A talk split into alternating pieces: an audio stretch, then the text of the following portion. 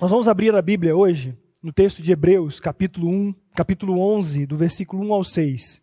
Vamos ler juntos esse texto.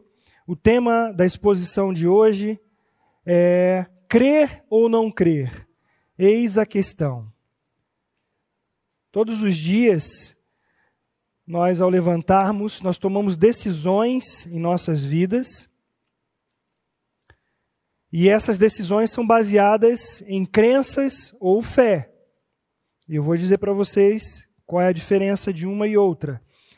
Mas todos, todas as manhãs, nós levantamos e dizemos assim: não, eu vou trabalhar hoje. Nós temos a, a crença ou a fé de que vamos chegar lá. Quando você hoje se levantou, o que você pensou ao, ao, ao considerar em vir para a reunião hoje? Qual, qual é a convicção? O que, que passa na sua mente? Você vem aqui para quê? Você tomou uma decisão. Eu vou levantar mais cedo ou mais tarde, de acordo com né, a sua rotina, e eu vou me preparar para vir para a reunião. E você acredita ou tem fé que você chegará aqui. Para o que propósito?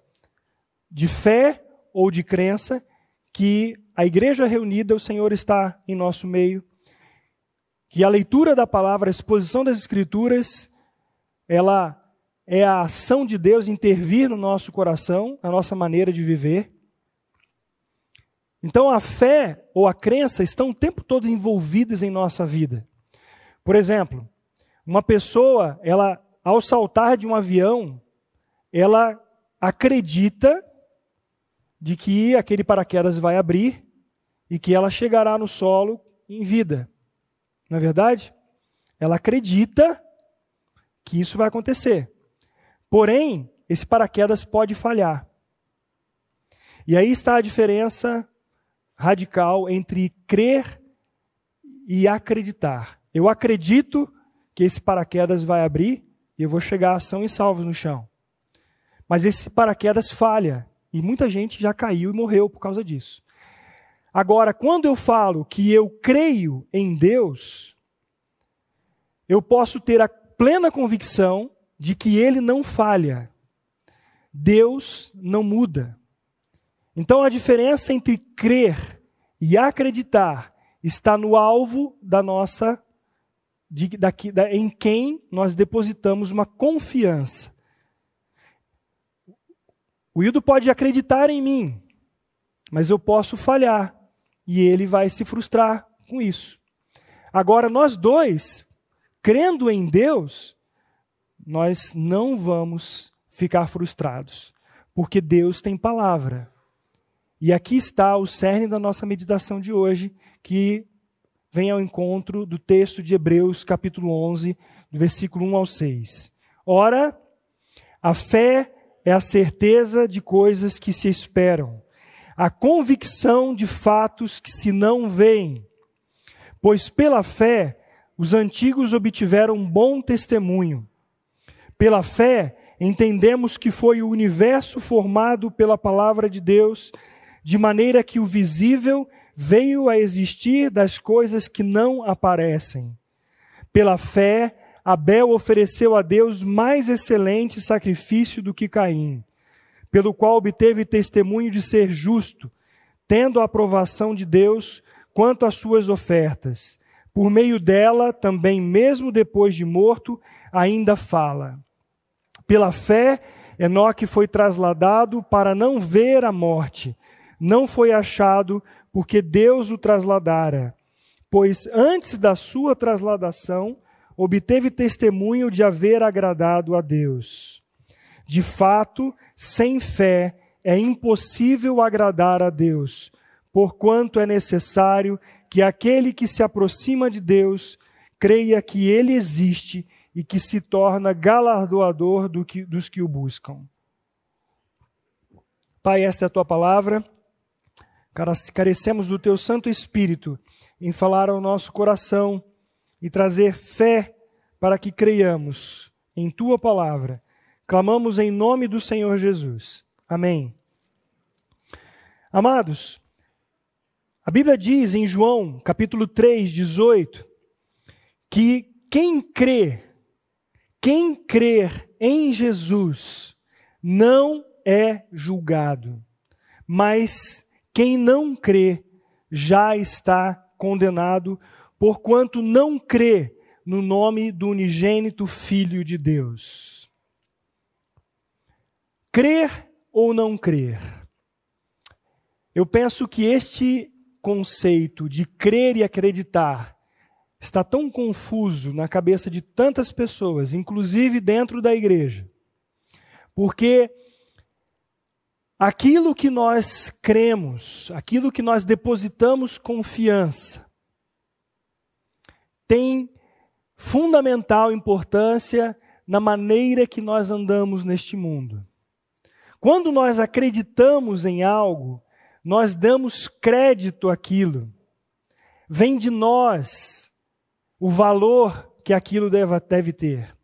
Mas quando nós temos a confiança no Deus que é imutável, isto se chama fé. O alvo da nossa fé é um Deus que de fato salva, que fala, que cumpre aquilo que fala.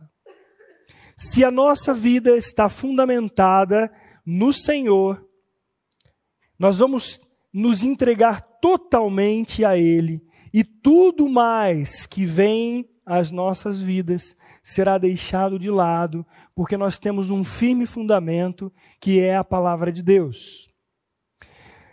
A ciência não é matéria de fé. Eu me lembro quando eu estava na faculdade de educação física, eu entrei em 89. Lá pelo ano de 90, eu tive uma matéria chamada Metodologia de Pesquisa Científica. E eu demorei a entender que uma tese é uma proposição que ela será colocada em dúvida. Quando eu coloco, planejo, escrevo, penso numa tese, essa tese ela deve ser ao máximo explorada para tentar des, é, não é desqualificá-la, mas provar ao contrário, provar que ela ela não tem fundamento. Como, como é isso? Bom, eu falo que a atividade física, por exemplo, é, três vezes por semana, ela vai promover uma melhor saúde no meu organismo. Então eu exponho e estudo aqui essa questão e eu deixo esta tese à, à consulta dos meus pares, para que eles me questionem se a metodologia do que eu estou usando para promover a saúde de fato promove a saúde. Mas eu não entendia isso, eu falava assim: como que eu vou colocar uma hipótese e eu mesmo tenho que provar que essa hipótese não é válida? Por quê? Porque a ciência trata com dados, dados estatísticos, de pesquisa, e ela precisa ser comprovada. Agora, a fé não. A fé não exige comprovação científica. Por quê? Porque a ciência não é matéria de fé. Um dos filósofos considerados maiores filósofos, um dos maiores filósofos da ciência do século XX, Karl Popper, ele disse o seguinte: uma das coisas mais estúpidas que já se ouviu hoje em dia é eu acredito na ciência. Talvez olhando pela, pela, pela, pelo conceito de acreditar, que é você dar um, um crédito, ele não estivesse tão errado. Mas ele diz que é uma coisa estúpida dizer eu creio. Vamos usar o termo creio, que aí fica melhor para nós entendermos o que nós queremos colocar aqui pelo texto. Eu creio na ciência. Se a ciência fosse uma questão de crença, ela seria chamada de religião. Em vez disso, trata-se de sempre questionar, duvidar e verificar se não há muito dinheiro por trás de uma causa hipotética. Nós temos visto isto. Quando há um interesse para que se convença uma multidão, eu vou usar da ciência, porque ela tem uma prerrogativa de ser uma coisa exata. Então, nós vemos um grande engano em nossos dias, colocando a ciência para dizer uma coisa que ela não tem competência para dizer. Porque há interesses financeiros por trás disso. Mas há no nosso entendimento de que a ciência é uma coisa exata, e se a ciência diz, então eu posso acreditar. E de fato, quando nós pegamos um remédio para tomarmos, nós estamos acreditando que aquele remédio pode resolver o nosso problema. Mas quão infantil é a nossa crença e quão infantil é a nossa postura quando nós olhamos a palavra de Deus e nós estamos duvidando do que Deus diz. Porque neste caso, eu não preciso de um dado estatístico, eu não preciso de uma comprovação científica. É matéria de fé. E eu entrego a minha confiança, entrego a minha vida àquele que é suficiente. Mas aquele remédio, ele pode falhar. Nós sabemos de remédios produzidos aqui no Brasil, e um caso específico nós já ouvimos aqui neste púlpito. púlpito. O mesmo remédio produzido aqui no Brasil e produzido em outro país, com um pouquinho mais de fidelidade na sua formulação. O mesmo remédio, o daqui não curava. E o que ele tomava a princípio lá nos Estados Unidos tinha um efeito realmente. Por quê? Porque havia ali uma mistura, havia uma mentira envolvida ali. E ele não fazia efeito. E muitas vezes nós somos enganados porque nós estamos dando crédito a aquilo que não é a verdade do Evangelho. E isso tem determinado a maneira que nós estamos vivendo. Hoje nós temos um mundo dividido, e eu quero colocar para vocês aqui a primeira grande divisão da humanidade, no fato de que a humanidade, uma grande maioria, acredita em algum tipo de Deus ou deuses, e uma minoria não acredita. Em qual dessas você está? Nesta grande maioria que acredita num Deus ou acredita em deuses, e naque, ou naquela minoria que não acredita na existência de um Deus ou de deuses. Agora, uma outra grande divisão é sobre o tipo de Deus em que se acredita. Uma parte da humanidade pensa que o divino está presente em todas as partes do sistema, além do bem e do mal, e que esse Deus, ele é a própria o próprio universo. Ele é a própria natureza. Ele está contido em todo o universo. Isto é chamado de panteísmo. Essa crença ela foi defendida por um filósofo, que é Baruch Spinoza e Hegel, e ela é sustentada pela, pela uma, por uma religião que é o hinduísmo. Para o hinduísta, tudo é Deus. Esta, esta, este banco é Deus, você é Deus, o universo é Deus. Então, essa é a segunda divisão. A primeira é um que acredita em Deus, um Deus verdadeiro, em deuses. Uma grande divisão. E uma outra que não acredita nisso. E essa segunda divisão, que creem num Deus que é pan, ou seja, é todo, é tudo, e teísta, que é crer. Então, panteísta crê que tudo é Deus. Por isso a gente vê gente abraçando árvore, né? Por isso a gente vê na nossa na, na cultura gente idolatrando uh, um animal, idolatrando o sol, as estrelas. E aí nós vemos as o misticismo envolvido nisso. Agora, nós temos uma outra parte que crê num Deus definitivamente bom e justo, um Deus que tem caráter, que ama a verdade, o amor, que odeia a mentira, que deseja que nós tenhamos uma vida correta e não perversa. Essa fé é sustentada pelas religiões monoteístas, que é o judaísmo. Os muçulmanos também acreditam num Deus, e os cristãos. São as religiões monoteístas. Agora, no panteísmo, esse Deus que é considerado que tudo faz parte de Deus, o universo, a natureza, esse Deus, ele se identifica com tudo isso ele não tem um, uma, uma definição de caráter.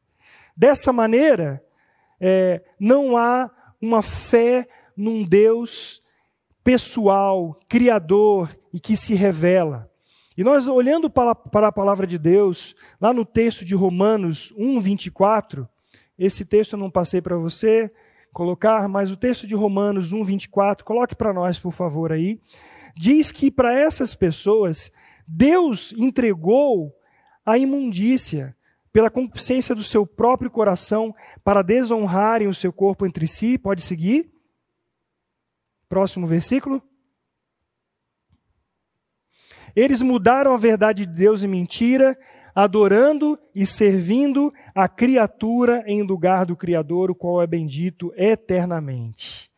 Então, esse é panteísmo, essa coisa de acreditar em qualquer coisa é, que se mostra, e aí há uma grande razão do engano do anticristo, porque haverá sinais nos céus, na terra, que esse anticristo vai promover. Veja bem, queridos, o risco e a, a, a situação que nós vivemos em nossos dias. Muitas coisas sendo oferecidas para nós colocarmos a nossa confiança. E aqui nós precisamos definir, veja bem, o rumo que nós vamos tomar daqui para frente em nossa sociedade. A fé cristã crê que Deus é o Criador do universo. Ele não é o universo, ele é o Criador do universo. Dele, por ele e para ele são todas as coisas, como diz Romanos 11, 36. E aí nós podemos conhecer dois conceitos importantes para nós nesse sentido, que uma é a transcendência e outro é a imanência. O que, que é cada uma dessas definições? Que são dessas duas palavrinhas o que significam? A transcendência é o aspecto da natureza e o poder de Deus que é totalmente independente do universo. Além de todas as físicas conhecidas, por exemplo, Deus é onipotente, ele é onipresente, ele pode estar em dois, três, qualquer lugar ao mesmo tempo, porque ele é Deus. Ele não está retido pela natureza, ele não está retido pelas leis da física. Na teologia diz que Deus, ele é transcendente da criação, na medida em que ele está acima dela e não é limitado por ela, não sendo limitado pelo espaço e pelo tempo, como é o mundo natural que nós temos. Deus é infinito, ele não está restrito a este mundo. O outro conceito, outro conceito que contrasta com a transcendência é a imanência, onde se diz que um Deus está completamente presente no mundo e, portanto, acessível às criaturas de várias maneiras. Assim, acreditam as religiões africanas e hinduístas. Agora veja, meu querido, que, que no nosso, nos nossos dias, muitas igrejas, principalmente aquelas que estão baseado a sua vida em, somente no que vem. Então, se a pessoa está vendo algo acontecer, algo parecido com o agir de Deus, gente caindo para cá e para lá, e aquele agito todo, elas vão guiar as suas vidas baseado nas coisas que se veem. E aí nós estamos vendo uma grande mistura de candomblé, de feitiçaria, de carnalidade, com danças, com expressões sensuais no meio da igreja, da chamada igreja evangélica. Talvez eu e você vivamos a maior parte do nosso tempo numa redoma e não conseguimos perceber isso. Mas é terrível quando nós começamos a pesquisar esta área e abrir um pouquinho os nossos olhos para aquilo que está sendo pregado como verdade eterna, mas na verdade é uma mentira que tem levado pessoas ao inferno. Os grandes coaches levando a, as pessoas a confiarem em si mesmo. Confie em si mesmo e você vai vencer. Faça troca com Deus. Dê alguma coisa para Ele que Ele vai te devolver. Uns absurdos de escandalizar qualquer um que tem um pouquinho de sensatez e a verdade no coração.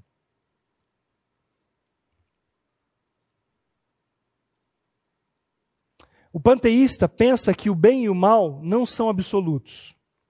E dessa forma não há distinção em relação a essas duas características. E aí entra o relativismo, né? Que é uma das marcas do panteísmo. A moralidade e a obediência são varridas para fora em prol da liberdade e do conhecimento. Então, alguém pode dizer assim: se o universo é Deus e eu faço parte desse universo, eu sou Deus e tudo o que eu faço é divino. O cristão não. O cristão crê que Deus, ele é um Deus bom, um Deus soberano, um Deus justo que Deus criou o mundo bom, mas tem coisas erradas nesse mundo e a causa é o pecado. E é o pecado que está no coração do homem. Deus é soberano, Deus é justo, Deus tem caráter. E onde nós estamos colocando a nossa confiança? Em nós, nos conceitos deste mundo ou na palavra de Deus? Onde você está construindo a tua vida? Isto é tão sério, tão sério, porque haverá pessoas que no último dia, no dia do juízo, chegarão para Deus e falarão: Mas nós não profetizamos em teu nome, nós não expulsamos em teu nome, nós não fomos nas reuniões da igreja, nós entregamos os dízimos, nós levantamos as mãos em louvor, e Deus, Jesus dirá: Apartai-vos de mim, vós que praticais a iniquidade. Não vos conheço. Isso é muito sério. Porque depende a, a nossa eternidade daquilo que nós estamos professando como verdade, confessando como absoluta em nossas vidas. Parece tão claro, mas na verdade há uma contaminação radicalmente na raiz da nossa sociedade. Em Apocalipse, nas sete cartas, nós vemos ali o Senhor Jesus dizendo que no meio da igreja há uma seita. No meio da igreja há a congregação de Satanás. No meio da igreja há joio. No meio da igreja há engano porque está enfrunhado, está metido no meio do povo de Deus.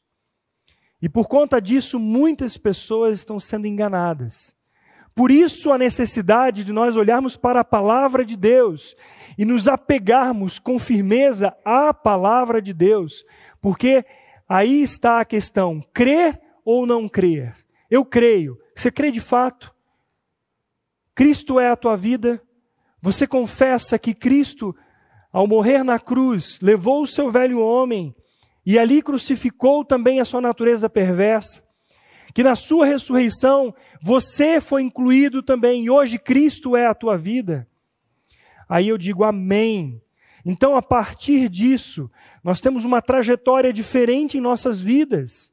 Por mais que a ciência, por mais que a filosofia, por mais que tudo venha dizer contrário à palavra de Deus, se apegue à palavra de Deus, porque ela pode sustentar as nossas vidas.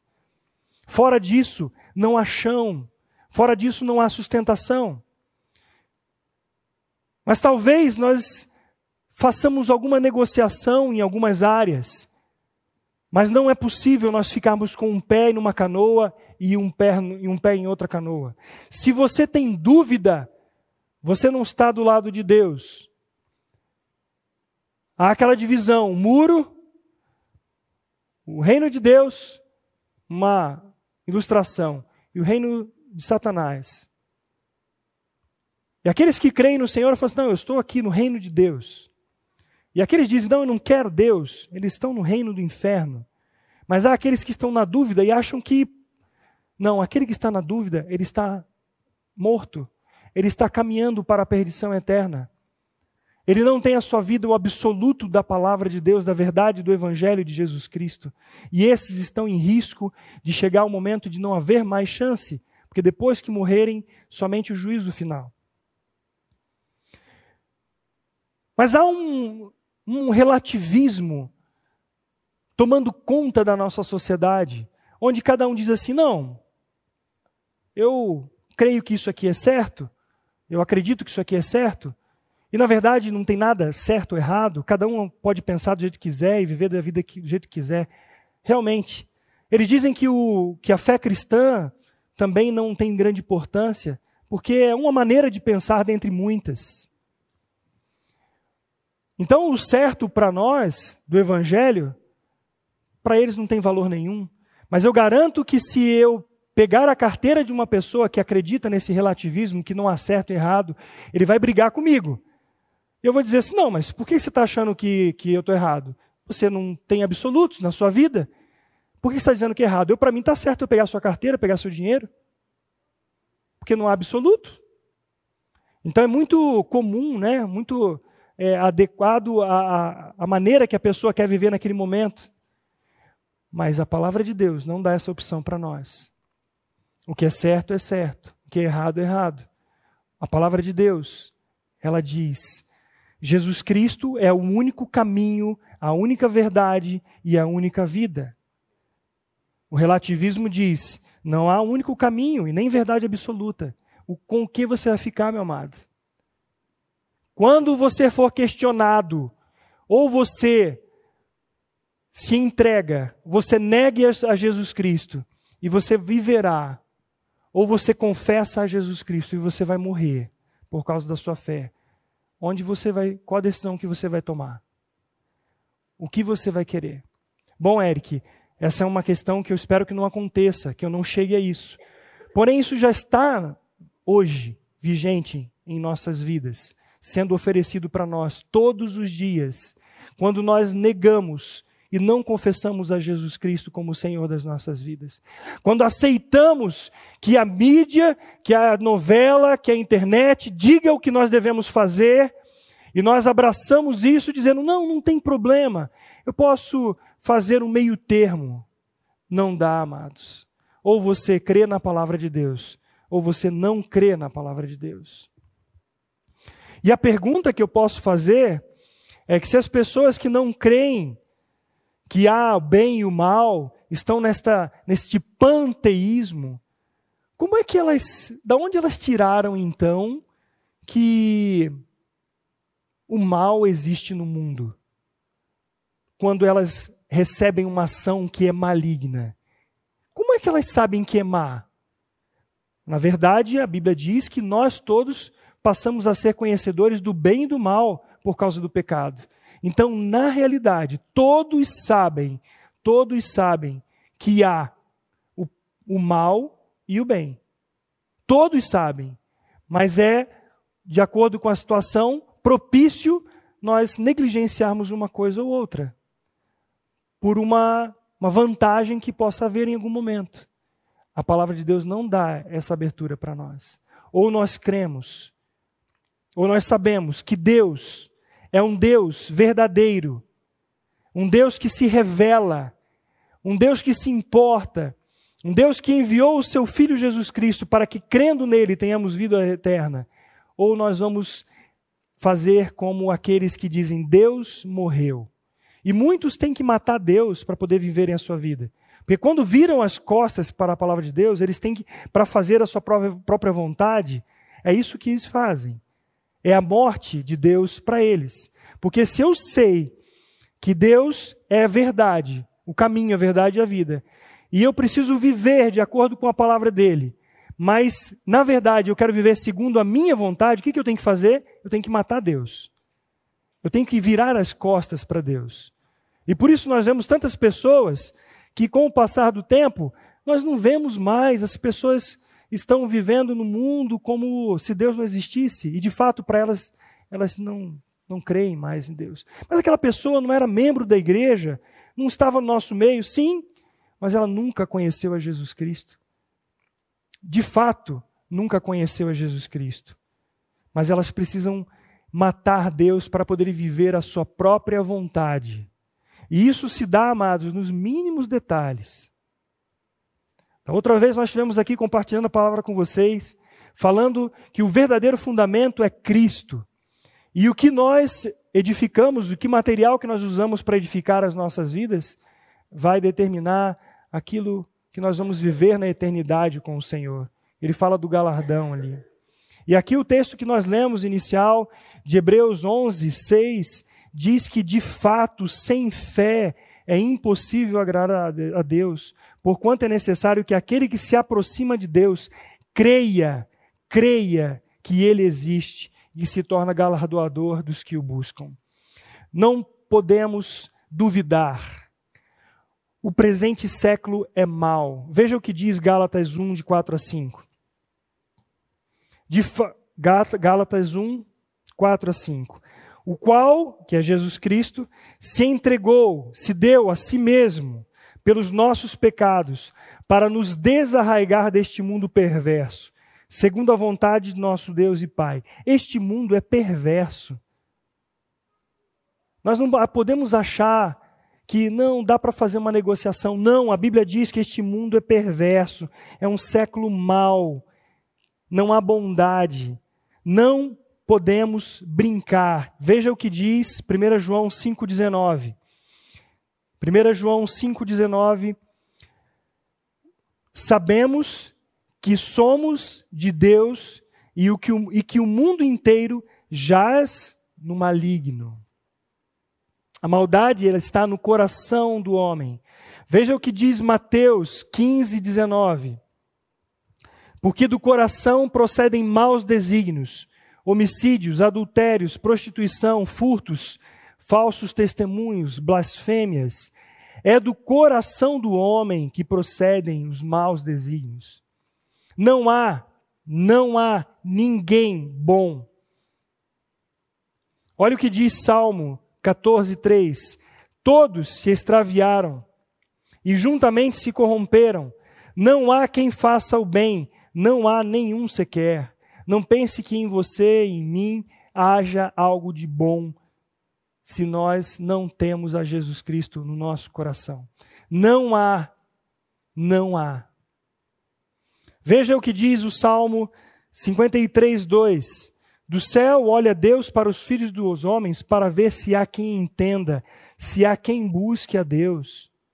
Não há, não há quem entenda, não há quem busque a Deus. Todos se extraviaram e a uma se fizeram inúteis. Paulo dizendo relativo ao texto de Salmo. Não há quem faça o bem, não há nenhum sequer. Esta é a realidade. Não dá para darmos crédito ao homem, porque ele é caído. Ele é um homem mergulhado no pecado.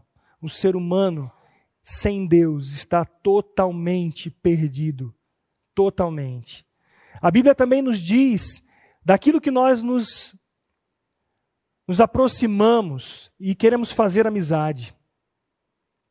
A Bíblia fala que, em Tiago capítulo 4, versículo 4,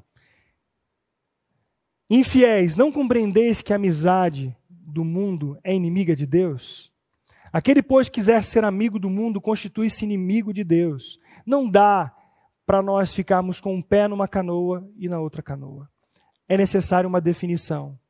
É necessário que hoje, as nossas vidas, tenhamos uma definição muito clara, mas não só com relação à salvação, com relação à nossa santificação.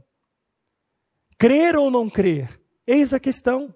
Ou eu fico com a palavra de Deus. Não, Deus diz que não dá para eu me é, afeiçoar a este mundo. Viver como a família de Ló estava em Sodoma e Gomorra não dá. A sua esposa, ao voltar-se para trás, não é uma questão somente de olhar, mas é de, puxa, estou deixando isso aqui.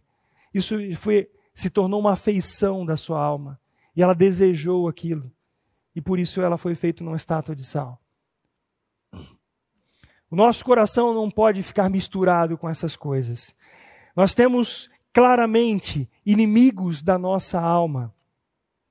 Lá no texto de Marcos, capítulo 4, quando Jesus está falando aos discípulos, ele diz, na sua parábola da, do semeador, que o mundo, o mundo é inimigo das nossas almas.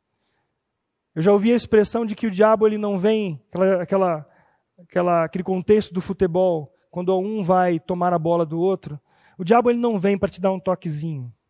Ele vem com a chuteira e as cravas na tua canela. Não dá para a gente achar que dá para viver nas duas coisas. O mundo é inimigo das nossas almas, porque ele nos oferece a ilusão das riquezas, as preocupações mundanas, as múltiplas cobiças que vão e sufocam a palavra de Deus e ela se torna infrutífera no nosso coração. Esse mesmo texto diz também da carne, que a carne é inimiga, a nossa carne. Como que ela é inimiga das nossas vidas? Nós estamos vivendo aqui neste mundo ainda com as nossas sensações. Por onde o pecado vem? Ele vai atacar-nos aonde? Ele ataca-nos por nossos sentidos, visão, audição, nossos sentimentos, a nossa sensualidade. E aí entra o pecado, que está no coração do homem, que vem contaminar. E aí Jesus fala assim: olha, não é o que você come o que contamina o homem, é o que sai do coração. Porque do coração é que procedem todas essas coisas.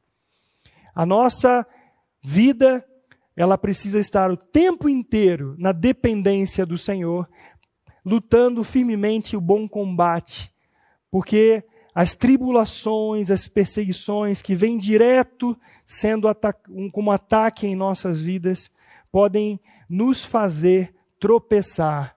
As pessoas que recebem a palavra com alegria, mas elas não têm raiz, elas são inconstantes e são levadas neste redemoinho deste mundo. O último inimigo que eu quero citar para vocês é o próprio diabo. Eles, segundo a parábola de Jesus, ele vem e quer tirar aquelas sementes que caíram à beira do caminho, e as pessoas ouvem a palavra, mas Satanás tira a palavra delas semeadas. A Bíblia fala que os olhos daquelas pessoas que não creem no Senhor Jesus na verdade, são olhos cheios de adultério, insaciáveis no pecado e engodando almas inconstantes, tendo o coração exercitado na avareza, filhos malditos. Esta é a realidade da palavra de Deus. O inimigo das nossas almas, o mundo, a carne e o diabo, tem o tempo todo investido contra as nossas vidas. E em quem você vai crer? Em quem você vai crer? O que, que você pensa quando você ouve o texto e confessa o texto de Gálatas 2, 19 e 20? Estou crucificado com Cristo e vivo não mais eu, mas Cristo vive em mim. E a vida que agora vivo na carne, vivo na fé do Filho de Deus, o qual me amou e se entregou a si mesmo por mim. Para muitos, esse versículo se tornou um jargão. Algo que é falado, cantado, sem realmente professar uma fé na palavra de Deus. O que significa ser uma nova criatura? O que significa de fato ser crucificado com Cristo? O que significa viver a vida que nós temos na carne pela fé no Filho de Deus, que nos amou e se entregou a si mesmo por nós?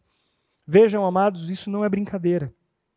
Não dá para nós brincarmos com esta verdade. Ou nós cremos e vivemos por meio dessa palavra, ou nós não cremos e vamos viver uma religiosidade caminhando para o inferno. Uma postura de fé. E agora, para que nós façamos a conclusão dessa exposição, eu quero ir com vocês para o livro de Daniel. Livro de Daniel, capítulo 3. Nós vemos os amigos de Daniel que foram colocados numa situação muito difícil eles precisaram tomar uma decisão.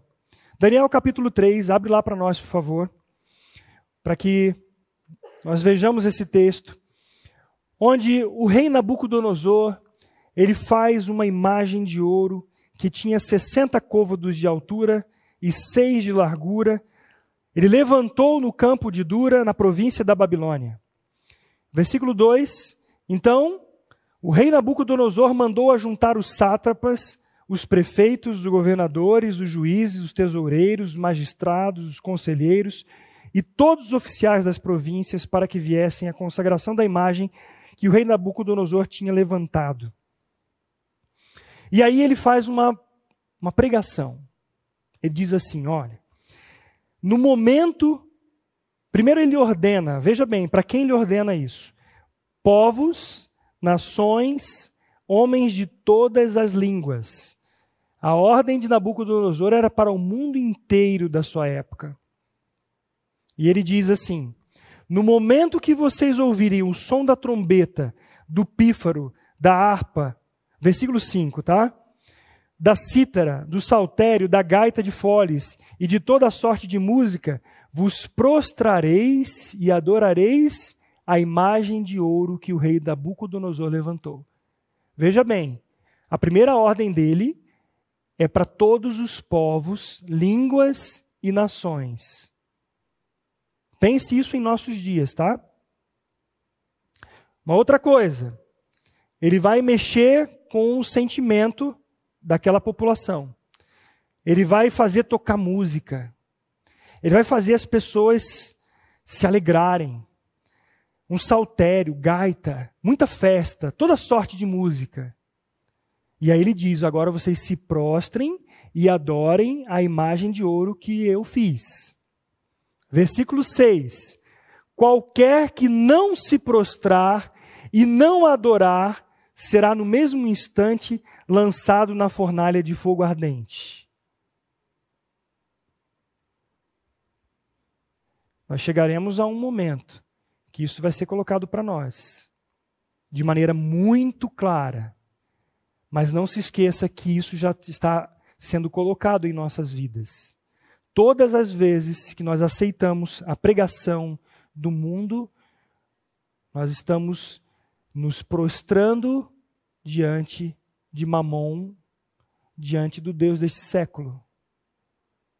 Só que Deus não aceita isso. Nós, eu e minha casa, serviremos ao Senhor. Os povos estão confusos, estão se prostrando diante do Deus do universo, diante das coisas. Mas Deus diz: somente a Deus adorarás, e só a Ele prestarás culto. Só que culto não é só vir aqui na reunião, cantar e falar, eu creio em Deus. O nosso culto diário é submissão ao Senhor, é uma vida consagrada ao Senhor. Então Nabucodonosor fala isso para todos aqueles povos. Porém, haviam três homens chamados Sadraque, Mesaque e Abidnego. Esses nomes eles ganharam do próprio Nabucodonosor. Esses homens judeus que foram trazidos para a Babilônia escravos, eles tinham autoridade pela sabedoria que Deus deu a eles, eles é, foram constituídos dos negócios da província da Babilônia. E estes homens foram acusados que eles não estavam fazendo caso de Nabucodonosor e o Deus que ele havia criado. Versículo 12 está dizendo disso. Então, Nabucodonosor se ira, ele se ira e chama esses homens, vem cá. Versículo 15.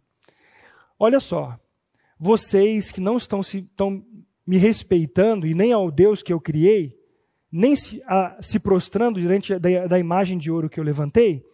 Então agora vocês fiquem espertos, porque quando vocês ouvirem o som da trombeta e todos os instrumentos, essa festa toda que eu vou fazer, vocês vão se prostrar.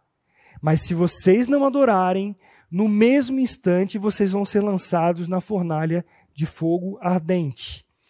E ele diz assim, debochando ainda desses e nossos irmãos: e quem é o Deus que vos poderá livrar das minhas mãos?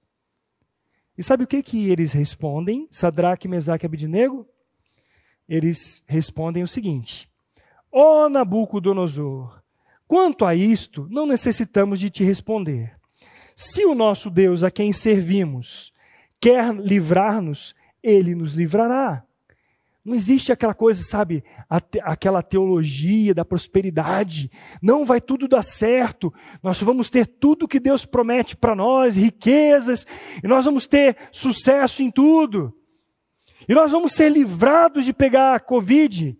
Se você não pegou Covid é porque você não crê. Você já ouviu isso?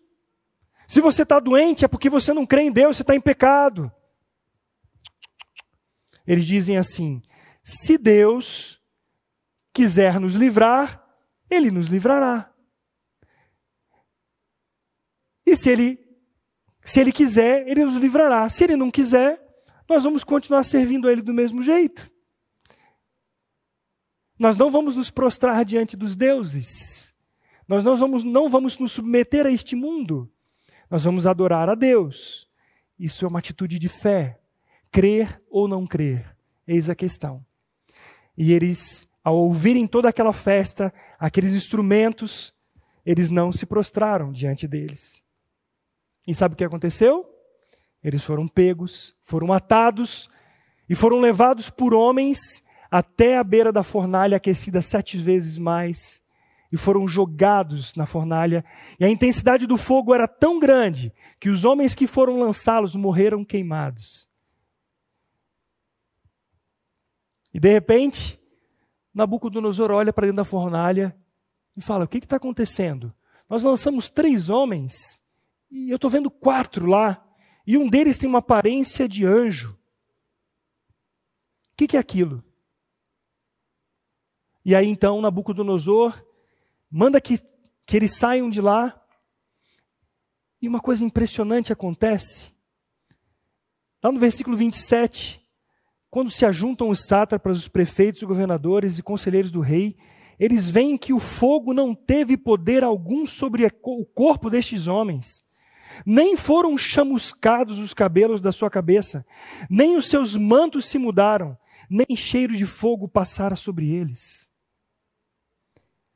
Eles disseram: O nosso Deus é Deus, independente do que dizem, do que digam, do que vão dizer dele. Ele é Deus e nós ficamos com o nosso Deus. Se ele quiser nos livrar, amém. Se ele não quiser nos livrar, nós continuamos seguros naquele em quem nós podemos crer, em quem nós podemos descansar e viver uma vida diferente do mundo. Porque nós vimos pela palavra de Deus que esse mundo está caído, não há negócio com esse mundo. Não dá para a gente viver no meio termo. Ou nós cremos no Senhor, ou nós não cremos no Senhor. E vai chegar um momento onde o Deus desse século, ele vai falar para você: você precisa se prostrar diante de mim. E você vai dizer o que para ele? Não. Eu prefiro ficar com o meu Deus, porque Ele é Deus de verdade.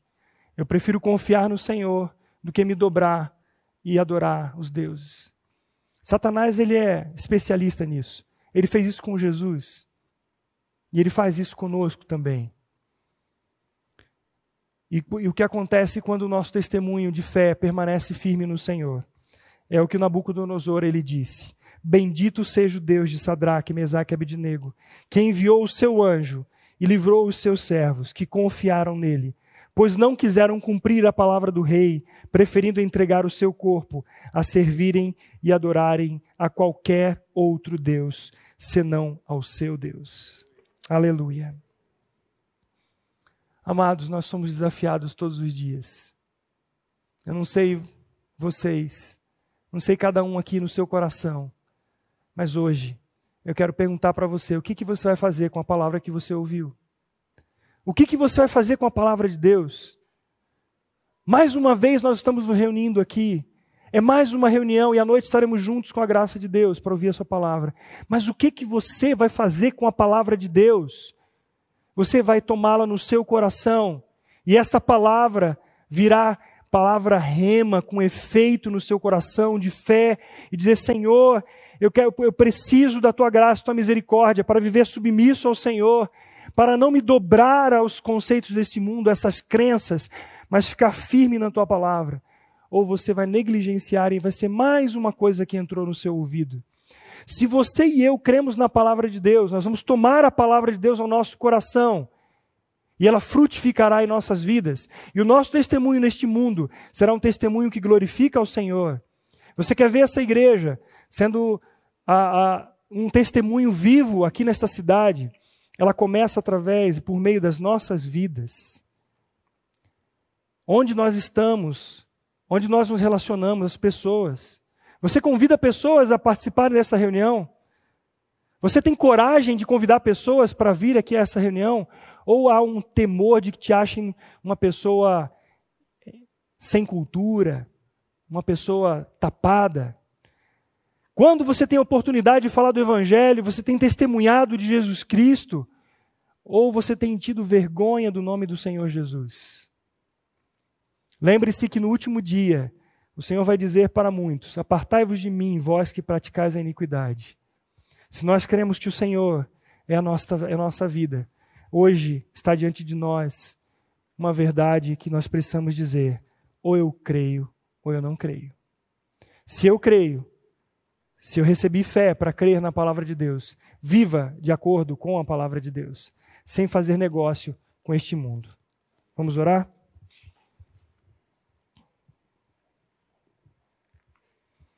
Pai, nós te agradecemos por tua palavra. Ela é viva e eficaz, é mais penetrante do que espada alguma de dois gumes.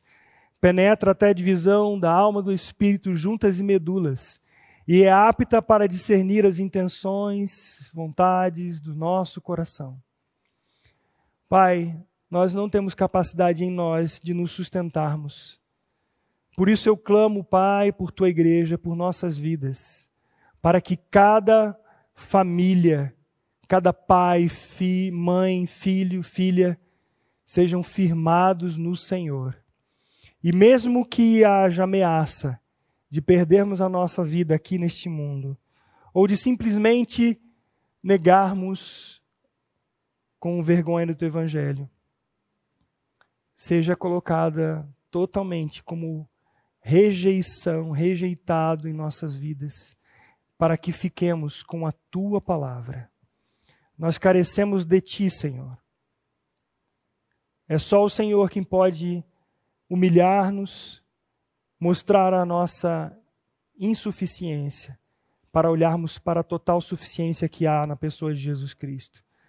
Pai, a igreja que se chama pelo teu nome, que neste tempo tem sido atacada com tantas mentiras,